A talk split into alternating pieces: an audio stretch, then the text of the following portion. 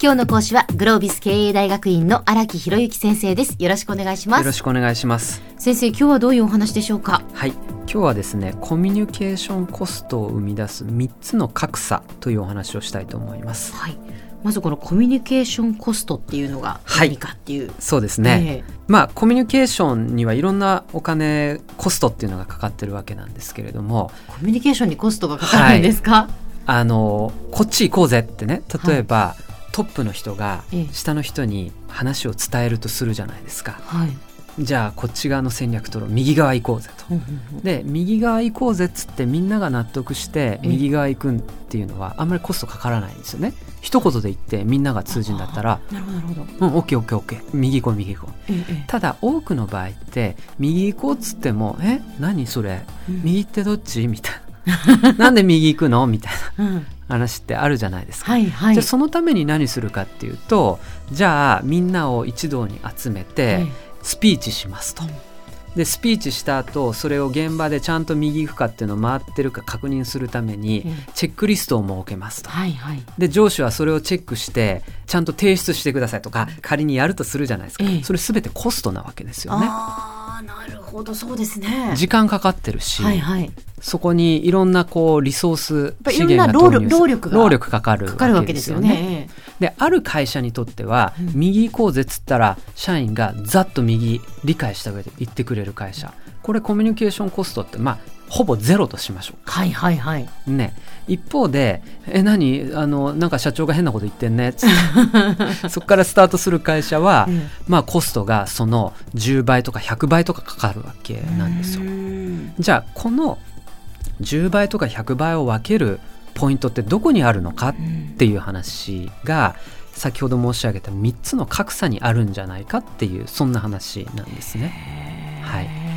じゃあその3つの格差とは一体何かと。何かと,、何かということなんですけれども、えっと1つ目の格差はこれ全てトップとボトムっていう関係で語りますけれども、トップの人と末端の人との間に情報量の格差がある場合ですね。情報量の格差、ね、はい、これちょっと後でまた説明します。はい、2つ目はトップの人と末端の人の間に解釈力の格差があるっていうこと。はい、そして3つ目は同じく価値観の格差があるっていうそういうこと。この3つの話。で、えっと、情報量の格差っていうのは何かっていうと、えまあ要するに普段トップの人が触れている情報っていうのと下の人が触れている情報っていうのに違いがどれぐらいあるか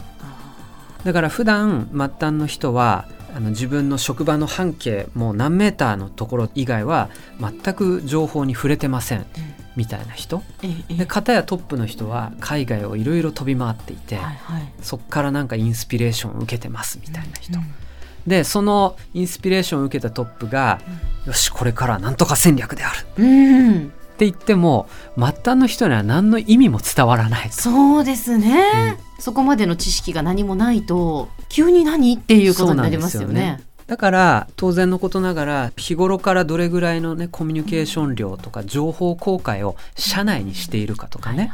まあよくこう社長ブログとか、経営者がいろんなあの手この手で情報発信をしてる会社とかがありますけれども、それは全てその情報量の格差をどれぐらいなくすかっていうことを不信してることでもあるわけなんですよね。あじゃあその社外に向けて出しているかのような情報も実はもう社内に向けて、はい、情報の共有を図っていることでもあったりするわけですね。そうなんですよ。でそれは先ほどのあれに戻ると結果的にはコミュニケーションコストの削減になるわけなんですよね。まあ、これがすごく一つ目のあのコミュニケーションコストを左右する大事なポイントですね。はい、はい、で2つ目がですね解釈力の格差っていう話なんですけれども、えー、これは何かというとですねじゃあ先ほどの話ですけれども情報を全部出していれば、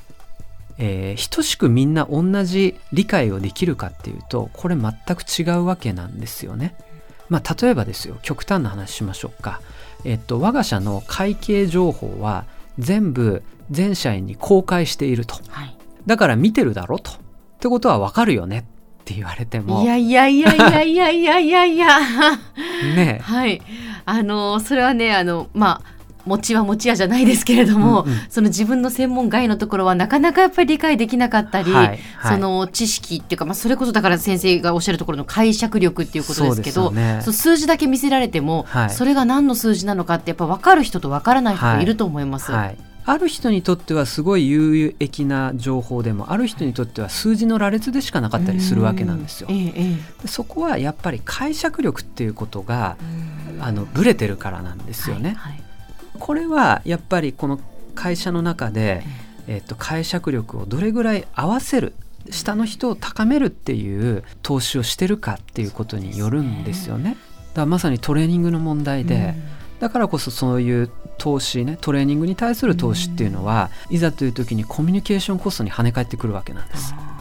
で最後は価値観の話でええ、でこれは結構根深い話ですよね、うん、最終的には。ね、まあ分かりやすい例でいくとよくありますけど水が半分入っているねグラスがありますと、はい、半分しか入ってないって見るのか半分も入ってるって見るのか。うんそれって最終的には価値観の話になってきますよね。まあ、ここは究極的には採用の話になってきます。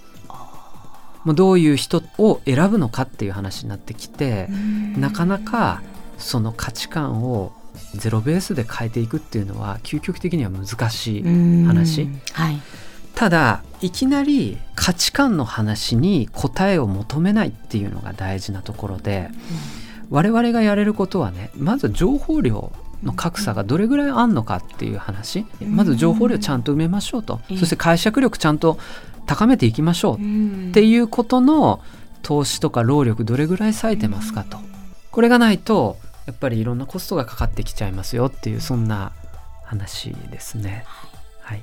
では先生今日のまとめをお願い。します。はい今日はですねコミュニケーションコストを生み出す3つの格差というお話をえー、いたしました。その3つの格差というのは情報量解釈力価値観ということですね。この格差を埋める努力をしないといざという時にコミュニケーションしても、まあ、いろんなコストがかかってきてしまうと、はい、そんな話をさせていただきました。今日の講師はグロービス経営大学院の荒木博之先生でした。どうもありがとうございました。ありがとうございました